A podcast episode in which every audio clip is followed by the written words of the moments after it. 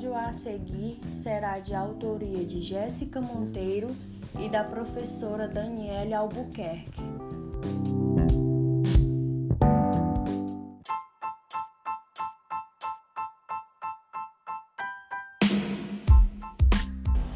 Olá, vamos dar início a mais um novo episódio do nosso podcast com o seguinte tema: Formação do palato.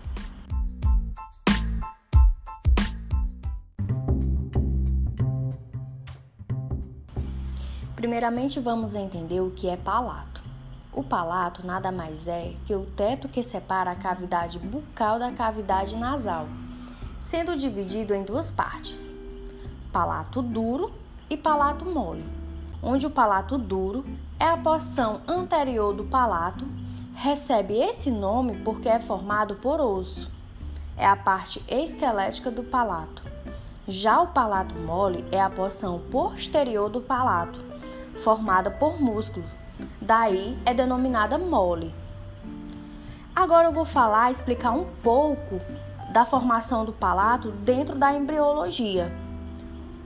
No início do desenvolvimento do palato, por volta da sétima à oitava semana de gestação, as cavidades oral e nasal comunicam-se e o espaço entre elas é ocupado pela língua em desenvolvimento e delimitado anteriormente pelo palato primário.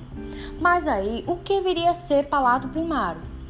Bom, o palato primário ou segmento intermaxilar, que é a parte mais anterior do palato, é formado pelo componente labial ou filtro, pelo componente maxilar ou pré-maxila, pela gengiva parte do rebordo alveolar e pelo componente palatino, que é a região do palato que vai até o forame incisivo.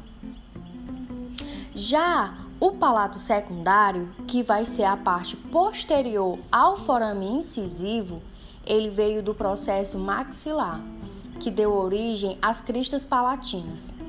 Inicialmente, as cristas palatinas crescem vertical para baixo e para a linha medial. Entre elas tem a língua em formação. Assim, eles não se fecham, pois a língua atrapalha. Em um certo momento, a língua rebaixa para o assoalho bucal e as cristas mudam de direção e passam a crescer uma em direção à outra e se unir. Mas aí o que determinou a língua rebaixar? Simples, a formação da mandíbula. Quando a mandíbula se forma, essa língua que estava em formação, ela repousa sobre a mandíbula.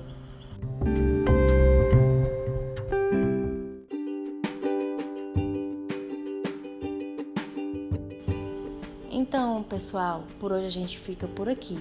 Tchau, tchau e até o nosso próximo episódio do nosso podcast.